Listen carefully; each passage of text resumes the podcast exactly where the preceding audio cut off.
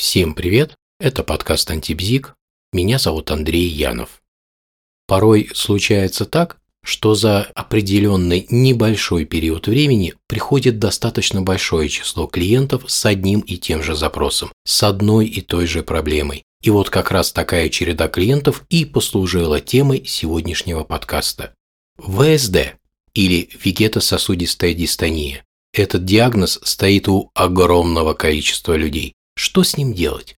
Вопрос в том, что от этого, скажем так, недуга не так-то просто избавиться. Порой люди лечатся десятилетиями и ничего не изменяется. А как, собственно, ВСД проявляется? Каковы его симптомы? Высокое или низкое артериальное давление, тахикардия, боли за грудиной, нехватка воздуха, непродуктивный кашель, расстройство желудка и кишечника, сексуальная дисфункция, повышенная потливость, нарушение терморегуляции, длительная субфибрильная температура, онемение конечностей, а также имеют место быть и другие симптомы. Очень часто при этом возникает страх потери сознания, а также страх смерти. Как видите, список достаточно внушительный. А что стоит за диагнозом ВСД? Вегетососудистая дистония – диагноз, который очень любили ставить в Советском Союзе. Стоит отметить, что нигде в мире, кроме советского и постсоветского пространства, он никогда не ставился. В наше время также еще остались врачи старой закалки, которые регулярно упоминают в беседе со своими пациентами данный диагноз, но официально поставить его в настоящее время не могут, так как он исключен из международной классификации болезней. Вообще дистония – это функциональное расстройство. При ВСД происходит нарушение регуляции тех систем, которыми управляет вегетативная нервная система. Обычно пациенты с ВСД жалуются на учащенное сердцебиение, нехватку воздуха, жар и повышенное потоотделение. Это наиболее распространенные и частые жалобы. Перечень симптомов при этом достаточно обширен. Если учесть, что вегетативная нервная система управляет работой всех внутренних органов, то нарушения могут возникнуть практически где угодно. Но, что крайне важно, при обследовании ни в одном из органов, на который жалуется пациент, нарушений не выявляется. Следовательно, проблема в чем-то другом. И в советское время в чем именно не знали. Данный диагноз ставился всем, кто приходил с описанием вышеуказанных жалоб. Также у врачей было выражение «Не знаешь, какой диагноз поставить, пиши ВСД». При этом от вегетососудистой дистонии ни одного человека полностью так и не вылечили. В лучшем случае было временное ослабление симптоматики. В настоящее время все перечисленные симптомы связывают не с нарушением деятельности вегетативной нервной системы, тем не менее ее необходимо исключить в первую очередь, а с неврозом, который в свою очередь уже влияет на работу вегетативной нервной системы. Исключения могут составить, к сожалению, некоторые коммерческие клиники. Тут простому ВСД может с легкостью добавиться приписка по гипертоническому типу или с симпатоадреналиновым вегетативным кризом, что, безусловно, выглядит в глазах пациента солиднее и страшнее. Причина этого вполне понятна.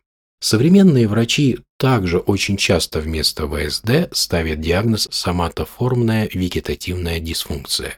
И это верно. Но если после этого диагноза невролог или терапевт не направляет пациента к психиатру или психотерапевту, процесс выздоровления может затянуться на годы. Верным решением будет пройти данному пациенту психотерапию, так как иных способов работы с неврозом нет. И многие врачи в наше время это прекрасно понимают. Если вам поставили когда-то ВСД, что делать, как лечить? В первую очередь, все же, придется пройти достаточно большое число врачей и исключить соматическую патологию. Как таковая вегетативная дисфункция может возникать при различных заболеваниях головного мозга, например, гипоталамуса или лимбической системы, а также ствола мозга. Также вегетативная дисфункция может возникать при поражениях периферийной нервной системы. И вегетативная дисфункция также может возникать при гипертонии, хронических заболеваниях желудка и кишечника, при различных эндокринных заболеваниях. Поэтому прежде всего необходимо исключить соматическую патологию. И, к сожалению, список анализов, который необходимо в данном случае, достаточно внушительный. Но в подавляющем большинстве как показывает практика. Подлинным источником проблем и является психика. Невроз – единственная причина в большинстве случаев. Очень часто при неврозе возникает клиническая картина, где доминирует вегетативное нарушение, имитирующее симптомы соматических нарушений. Очень часто у таких клиентов обнаруживается сильная тревога причина которой заключается в желании все контролировать. Причем чем больше такой клиент желает контролировать что-либо во внешней среде, тем меньше он контролирует себя. Однако это, конечно, далеко не единственная причина и далеко не единственный вариант. Вообще генез вегетативных нарушений при неврозе достаточно сложен, и у каждого пациента своя картина, хотя есть и некоторые, конечно же, общие закономерности. Как лечить? Если не найдено никакой соматической патологии, и она исключена, то необходимо пройти психотерапию. Для этого лучше всего подойдут когнитивно-поведенческая психотерапия и метафорическая психотерапия, что, надо отметить, будет наиболее эффективный вариант.